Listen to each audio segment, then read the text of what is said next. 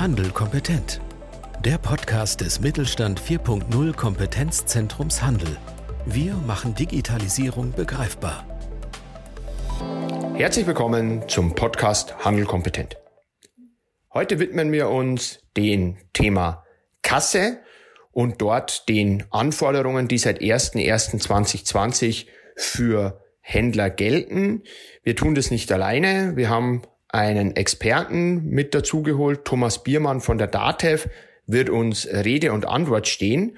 Und weil es hier so viele Themen gibt, die es zu besprechen gibt, haben wir den Podcast in drei Podcasts geteilt.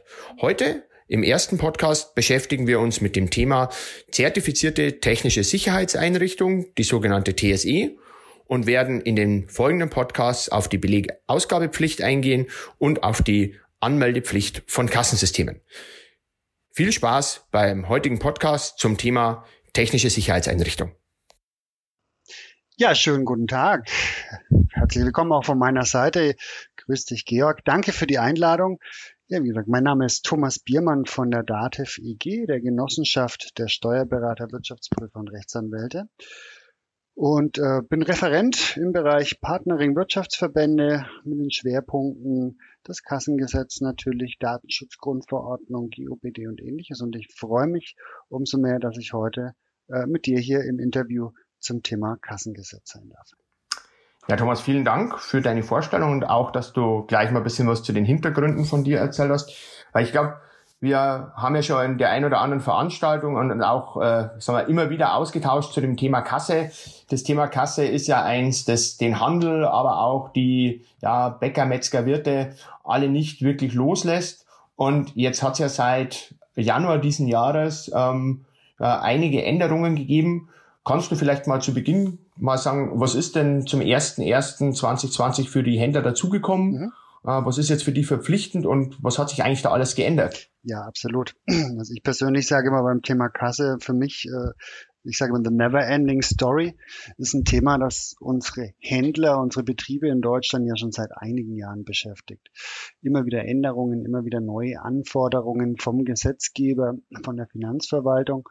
Und so haben wir auch eben zum Stichtag 1. Januar 2020 drei große Veränderungen, die dazukommen. Das sind aber keine Veränderungen, die plötzlich von heute auf morgen irgendwie im Raum standen, sondern das Ganze basiert auf einem Gesetz mit Gültigkeit äh, zu 2018 schon, dem äh, Gesetz zum Schutz vor Manipulation an digitalen Grundaufzeichnungen, im Volksmund immer kurz genannt das Kassengesetz. Und äh, da gab es eine Stufe 1 im Jahr 2018 da ging es um die sogenannte Kassennachschau, die läuft ja auch schon seit einigen Jahren jetzt und eben zum 1. Januar 2020, wo wir drei große Punkte haben. Das eine nennt sich TSE, die technische Sicherheitseinrichtung, die wir bei elektronischen Kassen brauchen. Zum anderen haben wir die sogenannte Bondausgabepflicht, die jeder von uns im Alltag wahrscheinlich schon mitbekommen hat. Und wir haben das Thema Anmeldung des elektronischen Kassensystems bei der Finanzverwaltung, sprich beim Finanzamt. Okay, das sind ja dann, sagen wir so, neben der Kassennachschau, die ja schon läuft, drei äh, wesentliche Punkte. Jetzt hattest du als erstes äh, die TSE, diese zertifizierte technische Sicherheitseinrichtung genannt. Ähm, da vielleicht steigen wir mal ein. Mhm. Was ist das genau? Ähm, was, wo bekommt ein Händler sowas her? Oder hat das vielleicht schon in seiner Kasse? Mhm. Und ähm, was ist denn da so das, äh, womit er sich jetzt beschäftigen muss?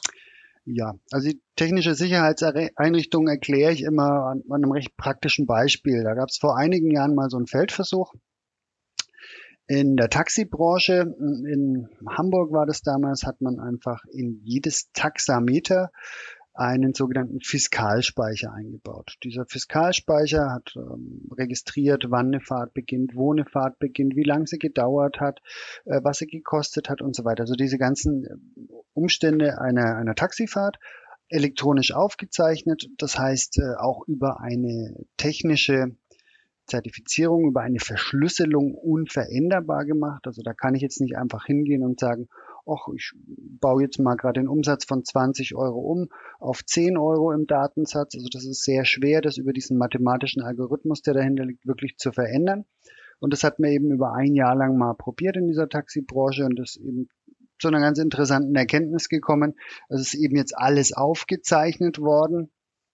Alle Fahrten, das heißt, äh, diese Fahrt für hm, verhandelbar, fahre mich mal für 20 Euro zum Flughafen oder eine Leerfahrt, die anders deklariert wird, ist nicht mehr, nicht mehr möglich. Ich möchte jetzt auch gar nicht auf die Taxibranche, das war, wie gesagt, ein äh, Feldversuch. Aber im Endeffekt müssen wir uns das genau so vorstellen. Diese TSE registriert alles, was wir an unserer Kasse machen.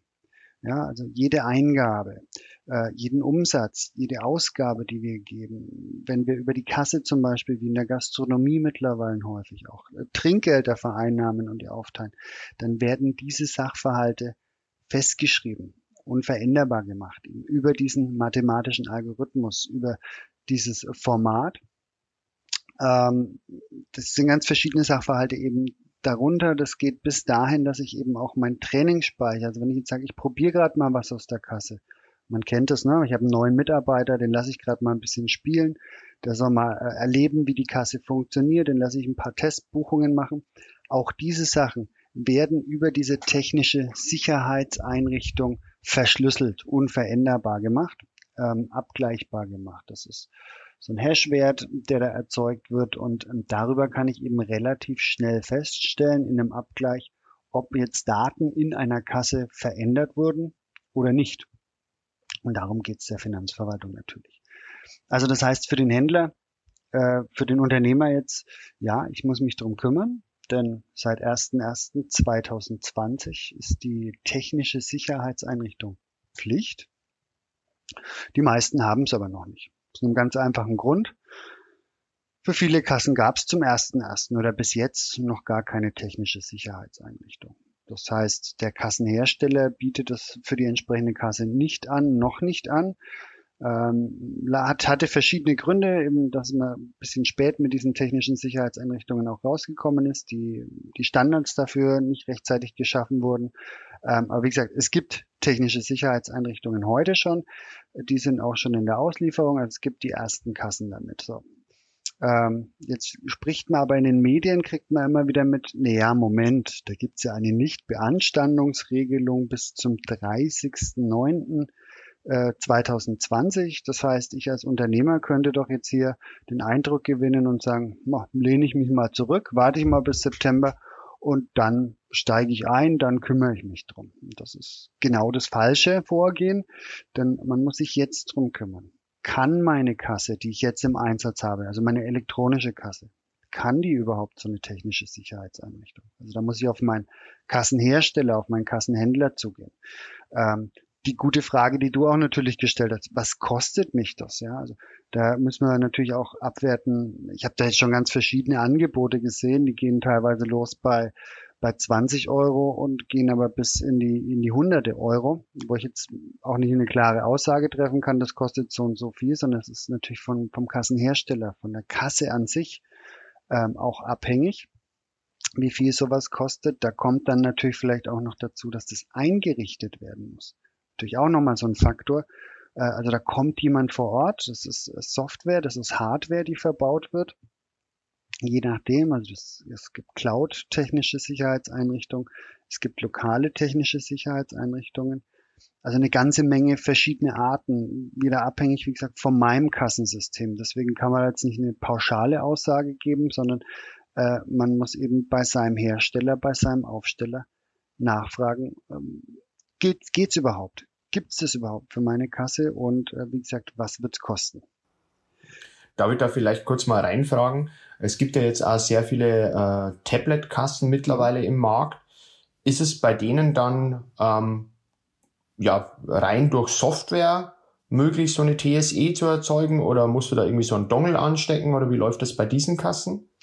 Auch hier wieder ganz unterschiedlich. Gibt es leider keine äh, Einheitslösung, wo man sagt, naja, du hast jetzt ein Tablet und gut. Natürlich, das Tablet schreit ja förmlich nach einer Cloud-Anbindung, weil ich damit natürlich meistens ja auch online bin und dann natürlich auch sagen kann, naja, dann mache ich doch meine äh, technische Sicherheitseinrichtung auch in der Cloud. Also das heißt, die Verschlüsselung meiner Daten erfolgt in der Cloud und ähnliches. Aber natürlich, ich brauche irgendwo ein Gerät, das mir das vielleicht auch erstmal erzeugt. Also ganz ohne Hardware wird es in den meisten Fällen nicht geben. Aber da wieder, wie gesagt, Ähm, von der Regierung her gab es den Auftrag, diese technische Sicherheitseinrichtung muss technologieneutral sein.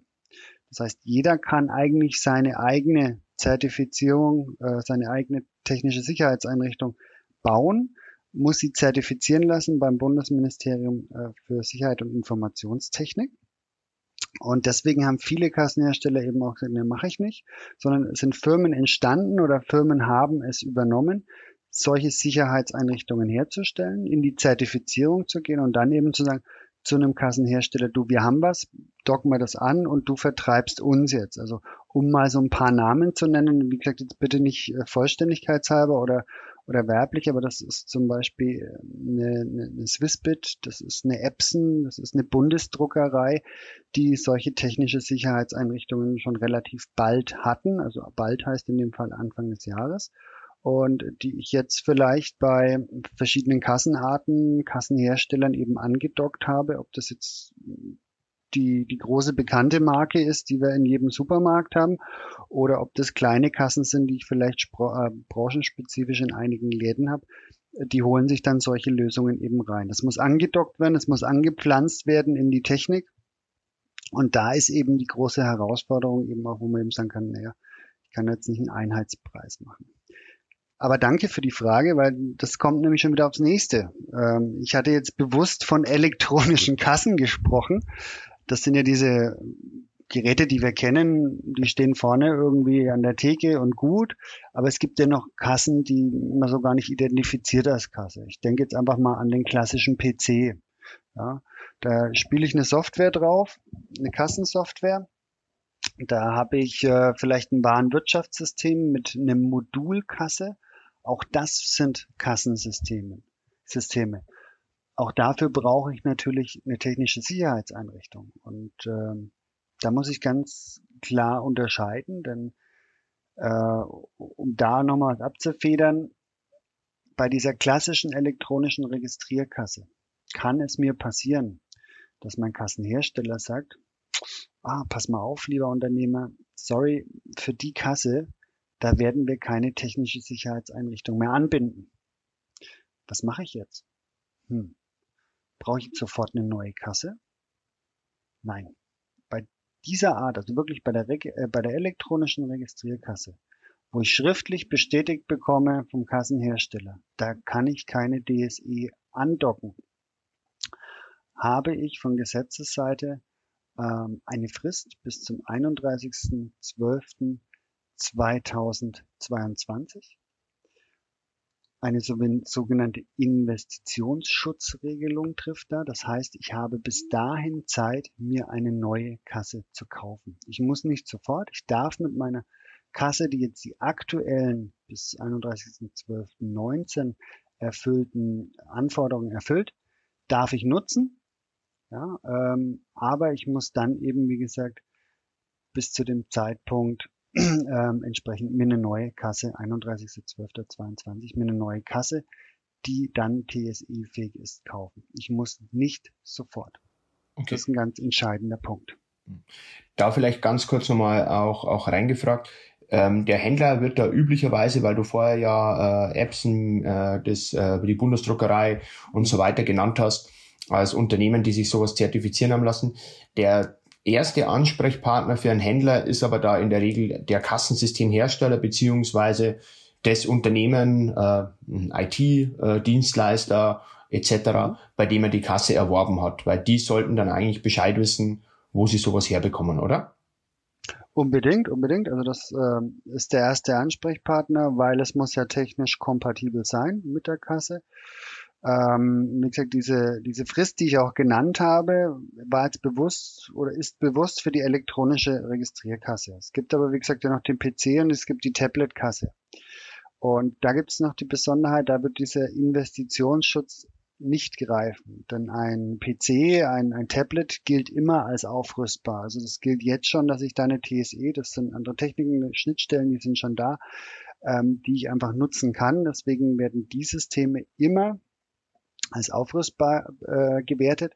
Und das heißt, hier habe ich diese Verlängerung nicht. Das heißt, hier brauche ich wirklich jetzt, sobald es für mein System eine TSE gibt, spätestens eben bis zum 30.09. diesen Jahres, eine technische Sicherheitseinrichtung, die funktioniert. Okay.